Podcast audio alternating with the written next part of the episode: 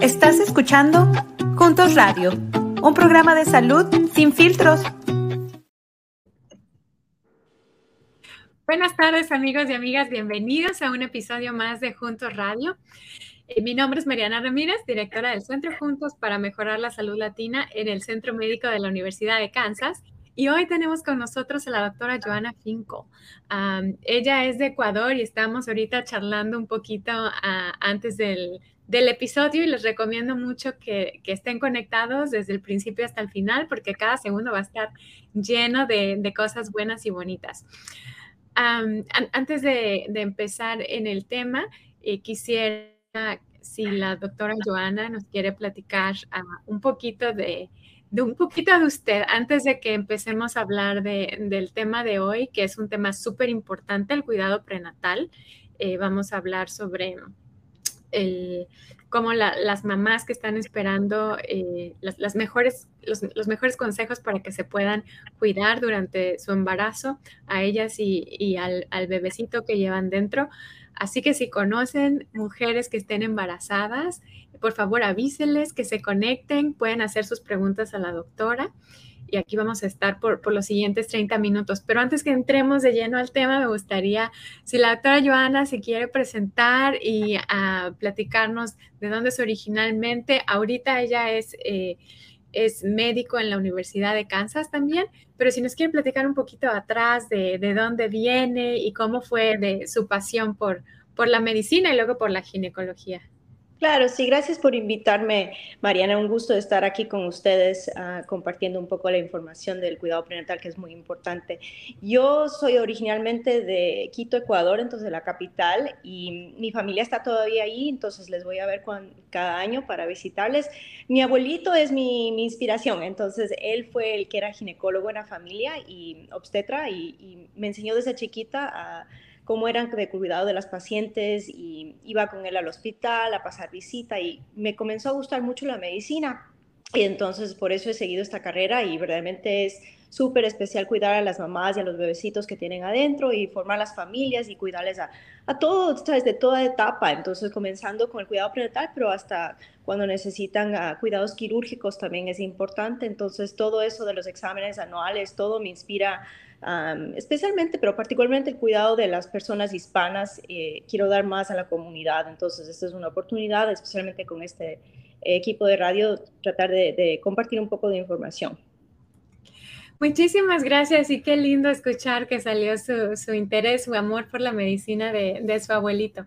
Mi abuelita, tengo una abuelita todavía que vive y es una de mis personas favoritas en el mundo, entonces me, me, puedo relacionar. ¿Y desde qué edad empezó a, ir con su abuelito al hospital a ver mujeres? Desde que yo era chiquita le esperaba afuera en el carro y él estaba pasando visita y de ahí ya cuando ya estaba más grande ya me llevaba adentro al hospital y solamente esperaba fuera de, los cuartos, pero, pero ahí había, estaba con las enfermeras y, viendo todo cómo hacía las cosas y después ya cuando ya me interesó más ya me llevaba ya con consultas ya cuando estaba en la secundaria a ver cómo hacía la medicina y observar y todo eso, entonces me, me interesó mucho. Wow, entonces los años de experiencia todavía antes de la formación profesional, pues se extienden desde, desde su niñez, qué lindo. Y, sus niños, platíqueme, a sus niños, ¿alguno de ellos tiene interés por la medicina? El más chiquito, pero todavía está bien chiquito, solo tiene siete años. Tengo tres hijos, la más grande tiene trece y la mediana tiene diez. Entonces mi niño siempre dice, yo quiero ser doctor también. Entonces vamos a ver qué, cómo resulta todo eso a lo mejor también va, a empezar a ir al, hospital y, la historia se repite. Sí, no. Este, doctora, muchas gracias por compartir. Y luego nos puede platicar ya cuando decidió, ¿no? Que era su vocación, cómo fue su formación, estudió allá y luego acá, entonces, yo me formé allá y acá, entonces hasta más o menos hasta el cuarto grado. Iba a la escuela mitad año allá, mitad del año en Ecuador y mitad del año aquí. Después ya me quedé aquí, completé secundaria aquí y de ahí fui a la Universidad de Chicago porque yo soy originalmente de, de Chicago, es donde mi mamá vivía. y de ahí me fui a la Universidad de Northwestern para la Universidad de Medicina. Entonces mi abuelito siempre estaba atrás mío que, que qué vas a hacer y cómo vas a aplicar y qué universidades y todo eso. Entonces siempre atento a mi formación y, hasta hice una pasantía, me regresé a Ecuador en la Universidad de Medicina cuando estuve en Northwestern para hacer una práctica ya en el hospital de maternidad. Entonces estuve ya con los doctores haciendo un estudio sobre la rubiola. Entonces la vacunación y la campaña de vacunación por allá. Qué maravilla, qué, qué orgullo, ¿no? Tenerla acá ahora con nosotros. orgullo eh, como mujer, como hispana, como inmigrante. Eh, me, da muchísima alegría que, usted está aquí, pueda ver a nuestros pacientes, a nuestra comunidad acá y se pueda relacionar con ellos de esa manera, porque no es nada más la relación a paciente-médico, pero también usted tiene toda esta parte cultural, de hecho, haber estado haciendo la, la práctica ya. Entonces, somos, muy afortunados de tenerla. Gracias. Y bueno, pues vamos a entrar eh, en materia y amigos, amigas, acuérdense que pueden mandar sus preguntas en un comentario y con mucho gusto se las pasamos a la doctora. Vamos a empezar eh, preguntándole, doctora, ¿en qué consiste el cuidado prenatal y por qué es importante? El cuidado prenatal es el cuidado que, damos a las mujeres que están embarazadas y eso comienza desde muy temprana etapa. Entonces decimos a las mujeres que apenas sepan que estén embarazadas que por favor llamen a, su médico o a partera y comiencen el cuidado prenatal. El cuidado prenatal es básicamente una serie de, visitas donde hacemos, comenzamos con laboratorios para ver si es que hay ah, infecciones, a ver cómo está la cuenta de sangre, si es que hay anemia, si es que hay algún problema eh, a nivel de la presión o al, nivel de la diabetes, hacemos un examen físico completo y también hay una serie de ultrasonidos. Entonces hacemos ultrasonidos generalmente temprano entre las 10 y las 13 semanas y después otra vez entre las 18 a las 22 semanas para ver cómo está creciendo el bebé y de ahí es muy importante porque esto ha, enseñado muchos eh, durante los estudios que las personas que tienen cuidados prenatales tienen un bebé más saludable, más sano y tienen una experiencia mejor del parto. Entonces lo que queremos es que todo el mundo esté saludable, la mamá y el bebé. Entonces es importante comenzar ese cuidado desde que uno tiene esa primera prueba de positiva de embarazo. Ok, entonces a veces hemos platicado con varias mujeres que llegan acá a, Estados Unidos y vienen de diferentes países donde a lo mejor el cuidado es, es diferente y el cuidado prenatal se, maneja eh, de, de, otra manera, ¿no? Sí. Entonces, sin importar de dónde venga, es importante buscar el cuidado prenatal lo más temprano posible, ¿verdad? Y si es que uno mm, se entera más tarde o a veces hay irregularidades en nuestras menstruaciones y no sabemos que no nos damos cuenta o, venimos desde nuestros países acá con un embarazo más avanzado, por favor hagan cita lo más pronto posible y ahí comenzamos con la evaluación y los ultrasonidos y toda la, etapa de, de laboratorios que necesitamos hacer para ver que todo esté yendo bien. Eso es bien importante porque a, veces también nos encontramos con mamás que ya vienen, ya vienen bien gorditas y, esa es una de las preguntas de, bueno, y ahora ya, ya estoy y dónde me puedo, dónde me puedo integrar. Ah, eh, ahorita mencionaba algo sobre eh, poner atención si hay irregularidades y todo. Cuando una, una mamita está esperando un bebé, ¿cuáles serían algunos eh, signos de, de alarma que debería poner atención para buscar atención inmediata.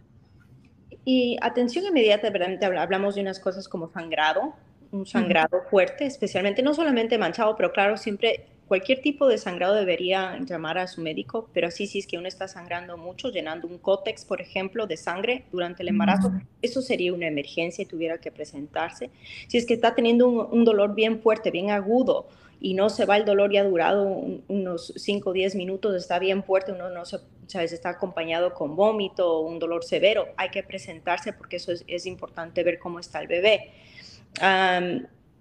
otros, otros problemas pueden surgir si es que uno está tomando la presión, por ejemplo, hay señoras que, que tienen un dolor fuerte de cabeza, se toman la presión y la presión está bien alta, o se van a ver otro médico, o yo no sé, una farmacia y se toman la presión y ven que la presión está alta, que es considerada 140 sobre 90, es considerado alto en, el embarazo, deberían acudir inmediatamente al médico, porque eso es muy importante. La presión alta en el embarazo puede causar algo que se llama preeclampsia, y eso es muy importante detectarlo lo más pronto posible.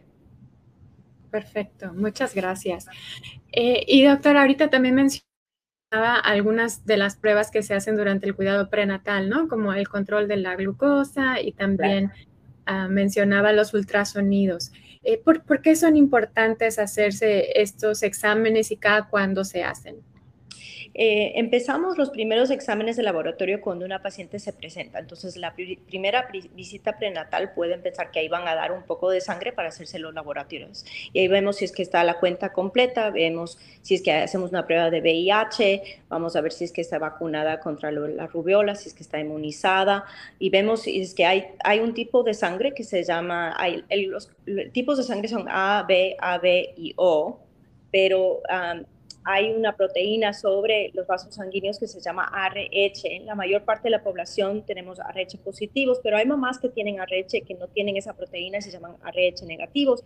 Y es importante saber si es que cuál es su tipo de sangre, porque hay anticuerpos que se pueden afectar al bebé y necesitamos también dar un medicamento a las 28 semanas para proteger al bebé sobre ese anticuerpo que esos anticuerpos pueden atacar a los, bebés y a los embarazos. Entonces, esa es la serie que hacemos para completar la primer parte del cuidado prenatal. Y después también vemos en la primera visita si es que las personas tienen diabetes. Entonces, están entrando el embarazo con diabetes. Y de ahí otra vez, en las 28 semanas, vemos si es que han, han durante el embarazo les ha dado el embarazo diabetes, porque eso también puede causar un embarazo, puede cuando uno eh, tiene un historial clínico de familia que tiene diabetes, por ejemplo, puede tener alto riesgo de tener diabetes durante el embarazo. Entonces eso volvemos a repetir a las 28 semanas y también a ver si es que tiene anemia, porque tenemos que tomar nuestras vitaminas prenatales y, y comer saludables, pero aparte de eso también pueden los bebés necesitan esa ese hierro y entonces a veces nos da anemia a las 28 semanas y como sabemos eso, entonces estamos viendo y fijándonos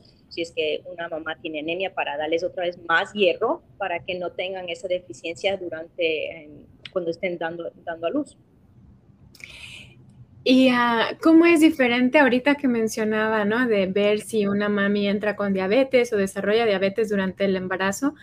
Eh, hace, hace algunos años estuvimos haciendo algunas entrevistas con mamás y de ellas varias habían tenido eh, diabetes durante el embarazo, ¿no? ¿Cómo es diferente el, el cuidado para una mamá que tiene diabetes durante el embarazo? Cuando uno entra al embarazo con diabetes, hacemos mucho más control. Las visitas serían mucho más seguidas y mucho más ultrasonidos porque tenemos ah, un poco de complicaciones que se pueden presentar durante el embarazo para una mamá que entra al embarazo con diabetes. A veces necesitamos darles insulina para corregir esa glucosa que está muy alta y para que tengan menos riesgo de cesárea un bebé que sea más saludable y, que no tenga riesgos en términos de, la última parte del embarazo con el bebé, que esté creciendo normalmente, que esté saludable. Entonces, eso es como vemos eh, diabetes durante el embarazo, haciendo el control y viendo que eh, estemos eh, con la, glucosa ah, bien en un lugar muy controlado, es decir, tenemos parámetros que tenemos que ver. Y de ahí, cuando una mamá desarrolla eh, eh, diabetes durante el embarazo, por ejemplo, las 28 semanas hacemos la prueba y tienen diabetes, entonces ahí hacemos que la mamá comience a medirse la glucosa y a ver si es que en qué nivel estamos y de ahí comenzar el control de dieta. Y si es que eso no se puede, entonces ahí comenzar medicamentos para que tengamos ah, un bebé saludable, que no tenga problemas, no se vaya a cuidados intensivos después de que nazca, porque la, ese, ese control es súper importante en términos de, del feto y cómo está ahí adentro creciendo, desarrollándose. ¿Y como qué problemas podría tener un bebé eh, si no se controla la diabetes de la mamá durante el embarazo? Desafortunadamente, lo más grave sería que el bebé pueda fallecer adentro. Ah, otros problemas que tenemos es que el bebé sea muy grande y tengamos que hacer cesárea entonces no está bien controlada. Después también hay, problemas que los bebés nacen y no pueden controlar su propio azúcar, entonces tienen que entrar a cuidados intensivos por a veces una, dos, dos semanas, dependiendo cómo estamos. También otros problemas que se desarrollan a veces.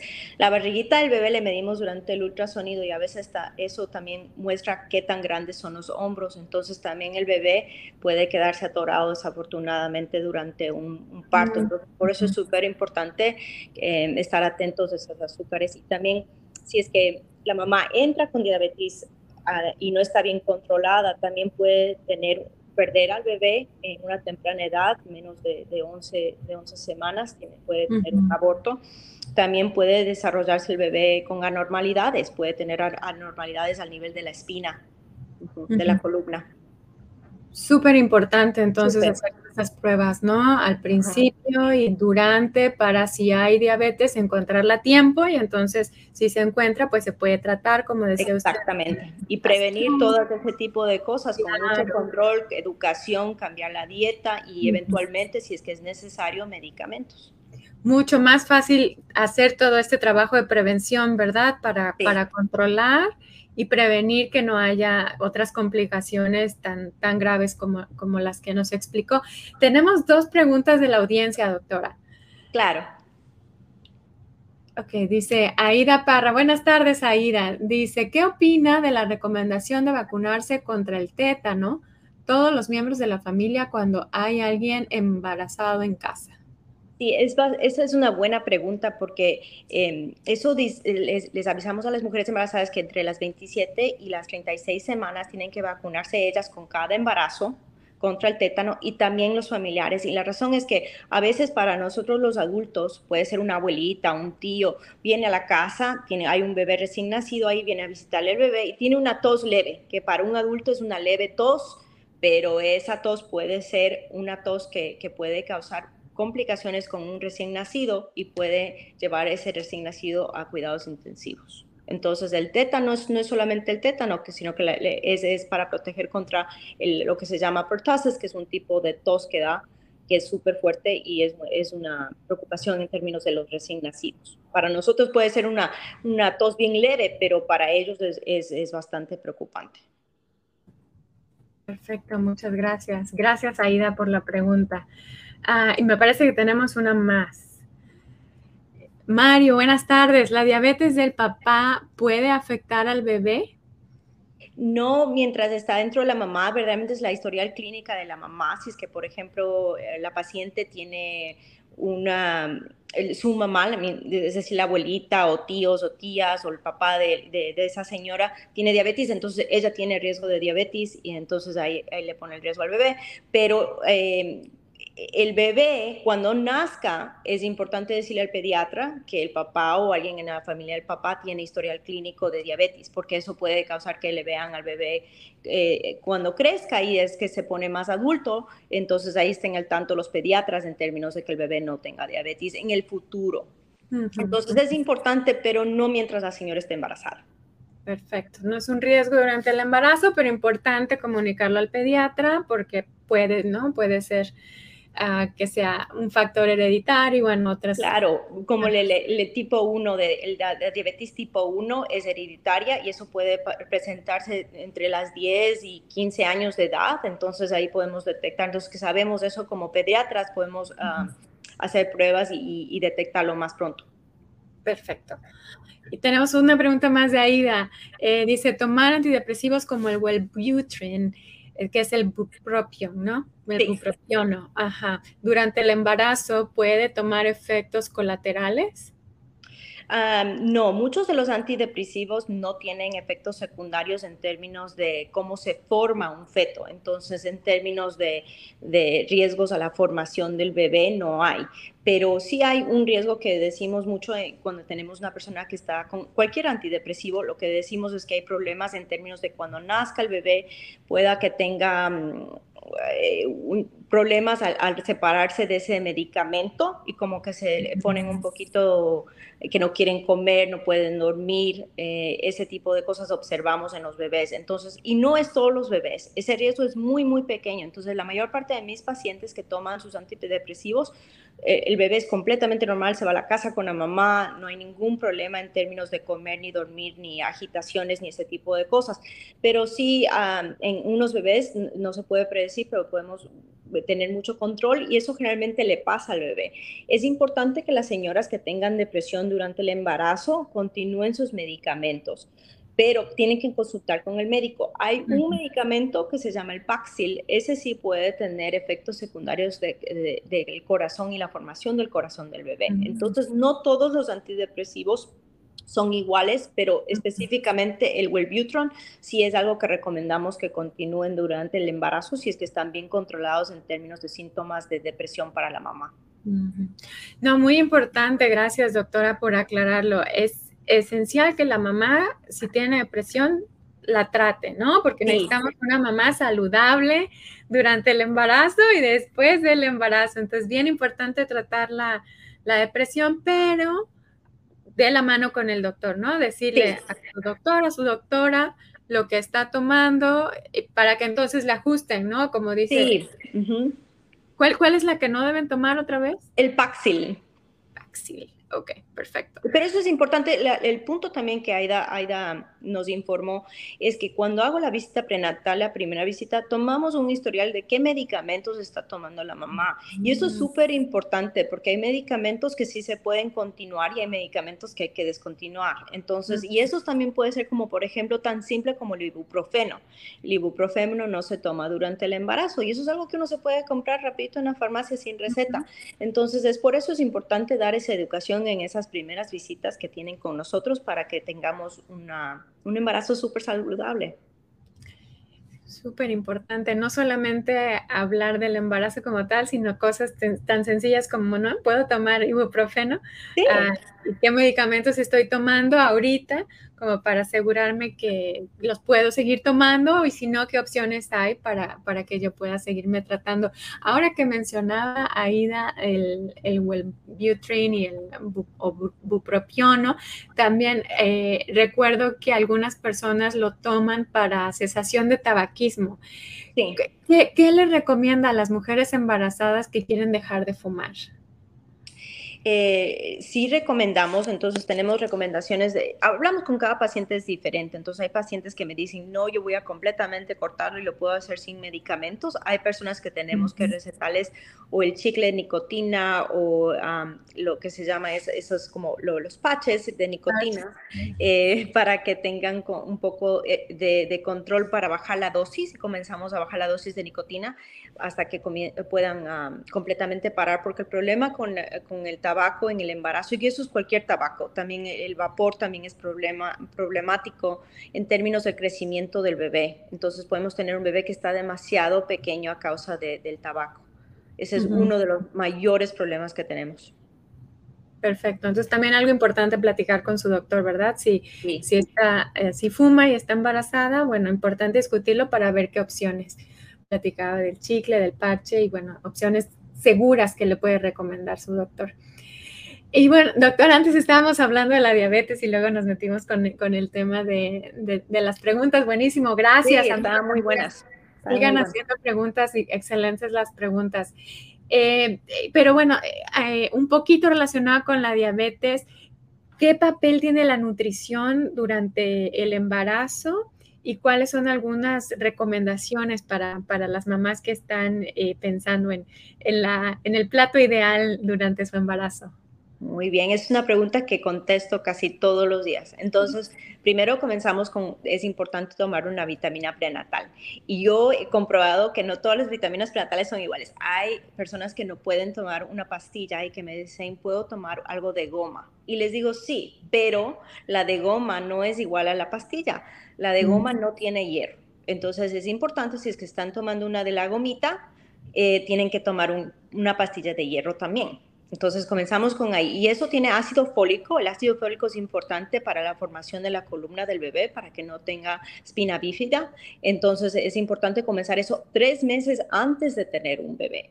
Pero apenas uno sepa que está embarazado, comienza esa pastilla de, la prenatal que tiene ácido fólico.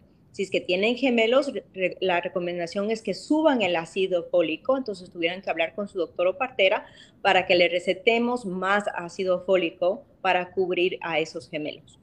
Y de ahí comenzamos a hablar sobre el peso, que cuánto peso tienen que, eso me las señoras me dicen, cuánto peso tengo que subir. Entonces eso depende de cuánto peso entremos al embarazo. Entonces les digo a las señoras, si es que están bajas de peso, entonces tienen que siquiera uh, subir 40 libras durante el embarazo, y eso es despacio, pero tienen que subir hasta 40 libras. Y eso se come siquiera unas 300 a 400 calorías más comenzando en el segundo trimestre, que es a partir de las, de las 14 semanas. Y de ahí uh, es doble con gemelos, claro.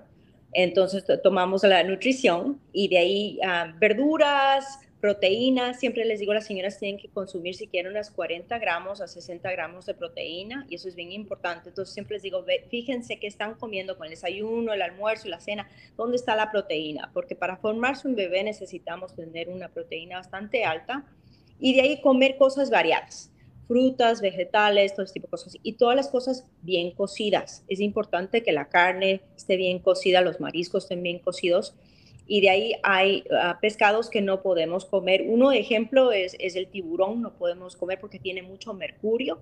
Entonces, fijarse, ojo, a cuánto mercurio. Y digo algo bien fácil, entre más grande el pez, más mercurio hay. Entonces, pescados que sí se puede comer, que hay en cualquier lugar, el salmón, el, el halibut, el, otros pescados que me, que me dé ayuda. Mariana. Las, este, la trucha, trucha está muy bien. Entonces, entre más pequeño el pescado, tiene menos mercurio y eso es mejor en términos de... y es bueno el pescado durante el embarazo porque ayuda con, el desarrollo del cerebro. Sí, ¿qué ibas a decir, Mariana? Oh, estaba pensando en los pescados, el atún, el bacalao, que lo la, El atún está muy bien, y bacalao también. Y digo, si, quiero una porción a la semana y siempre digo eh, como la palma de la mano. Ese es el tamaño que deberían consumir en términos de pescado. Y esas son las recomendaciones básicas que tengo en términos de la nutrición. Perfecto. Eh, doctora, y ahorita que está hablando de las vitaminas prenatales, eh, ¿cuánto sería la cantidad adecuada de tomar de DHA? Eh, DHA verdaderamente, y eso es otra razón que comenzamos el cuidado prenatal, eso depende de la nutrición de la mamá. Entonces lo que hacemos es, hacemos una serie de preguntas y hemos determinado que hay ciertas personas que pueden solamente tomarse lo que dice en el indicado, que es un suplemento, que eh, básicamente fíjense en la botella de, prenatal y ella debería decir que tiene DHA. Si es que tiene DHA, eso es lo que usted necesita, pero de ahí cuando entra el cuidado prenatal hacemos toda una serie de preguntas para determinar si es que la nutrición y la prenatal son suficientes o hay que recetarle adicionalmente más. Y eso es dependiente de la paciente y básicamente de, la, de las preguntas que hacemos durante em, el primer, la primera visita. Perfecto. Doctora, si alguien necesita cuidado prenatal, ¿a dónde puede acudir? hay, si es que, eh, en términos de si es que, locación o no es, no es ubicación o Sí, sí, fíjese que en, hace un par de años cuando estuvimos haciendo bastantes entrevistas, las, las mujeres nos decían que aprenden sobre a dónde ir, a qué ubicación ir, de primas, de amigas, de cuñadas, de las ah, pero nos decían como que no hay ah, algo como una guía de, de a dónde ir. Entonces, ya, ya, ya, ya, ya entiendo la pregunta mejor. Entonces, eh, la, la, Universidad de Kansas, claro, ahí estoy yo y puedo ver, yo estoy tomando pacientes nuevas todos los días y me fascinan mm. cuidar a latinas y hablar español y toda la cultura y todo compartir. Entonces, ah, claro que estoy yo. Está la doctora Mancilla también es una de mis colegas que habla español y es de México. Está en la Universidad de Kansas en mi departamento también y pronto vamos a tener a la doctora Madrigal que también viene a la Universidad de Kansas y también habla español. Entonces, tenemos tres doctoras, pero también hay otros lugares lugares en la comunidad, el, la Vibrant, que es lo que se llama la clínica Vibrant, eh, toma también em, pacientes para el cuidado prenatal y es con cuidado prenatal con ah, doctores de familia y también hay uh, ginecólogos obstetros, obstetras que practican ahí en la clínica Vibrant. Y también yo voy a la Johnson County Community Clinic eh, del Departamento de Salud de Johnson County. Ahí también, también doy cuidados prenatales Ah, para las señoras y también hay parteras ahí que nos ayudan. Oh, excelente, excelente. Entonces la podemos acceder, la podemos visitar no nomás a través de KU, pero también está en el Departamento, de Salud de County. Ah, y bueno, sí, las clínicas que mencionó como Vibrant Health y las, las clínicas comunitarias, los departamentos de salud en Johnson y Wyandotte también tienen eh, con frecuencia programas muy, muy buenos para apoyar durante el embarazo con recursos adicionales como educación. A veces tienen programas donde cada mes se les da un premio a las mujeres, ¿no? Cuando completan su educación, ¿no? A veces han dado hasta cunitas y cosas así. Entonces, es este el Departamento de Salud es también un buen, buen lugar donde, donde empezar y me alegra muchísimo saber que usted eh, la, la, podemos encontrar ahí. Doctora, otra pregunta bien frecuente que nos hacen es sobre el Medicare de emergencia. ¿Cómo funciona para las mujeres que van a dar a luz en Kansas y en Missouri? Eso sí quería decir que cualquier persona que está teniendo una emergencia y esté embarazada se puede presentar a cualquier hospital y no le pueden negar el cuidado, tienen que proveer el cuidado. Entonces, no les importa si es que son inmigrantes, si es que no tienen aseguranza, pueden presentarse a, cualquier hospital y por ley vamos a proveerles cuidados eh, de emergencia ahí.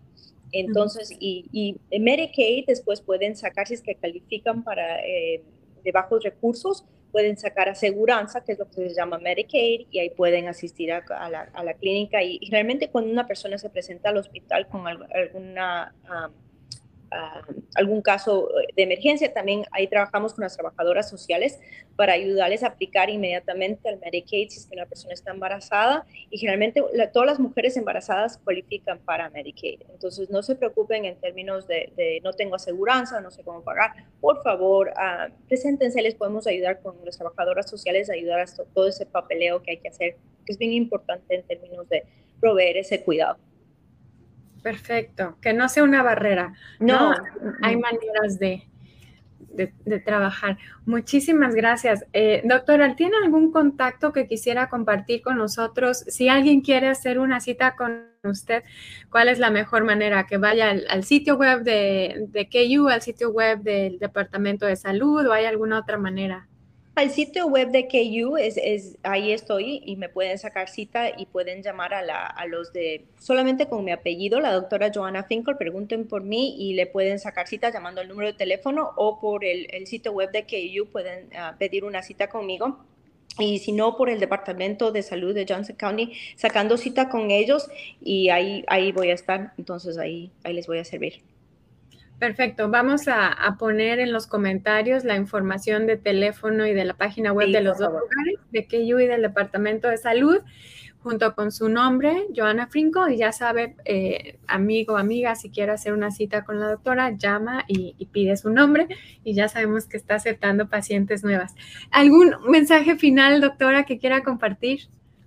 No, que me estoy súper agradecida de poder hablar con ustedes y compartir un poquito de información. Hay tanta información que quisiera compartir y tantas cosas eh, de decirles sobre el parto y sobre, especialmente muchas personas tienen preguntas sobre la anestesia y qué anestesia ah, local, verse a la epidural, la raquia, lo que se llama la raquia y tantas cosas que hay que, conversar, pero será para otra oportunidad, pero quería decirles que estoy muy agradecida de poder conversar con ustedes y, y, las personas que vengan a verme, les, les tengo los brazos abiertos para recibirles a todas.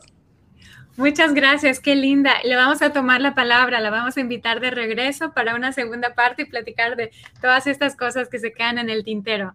Muchas gracias amigos y amigas que nos escucharon. Esta fue la doctora Joanna Finkel de la Universidad de Kansas. Eh, gracias por acompañarnos en el episodio de hoy. Síganos en nuestras redes sociales. Estamos en Facebook y YouTube como Juntos KS y en nuestra página www.juntosks.org. Y nos vemos hasta la próxima. Que tengan feliz tarde. Hasta luego.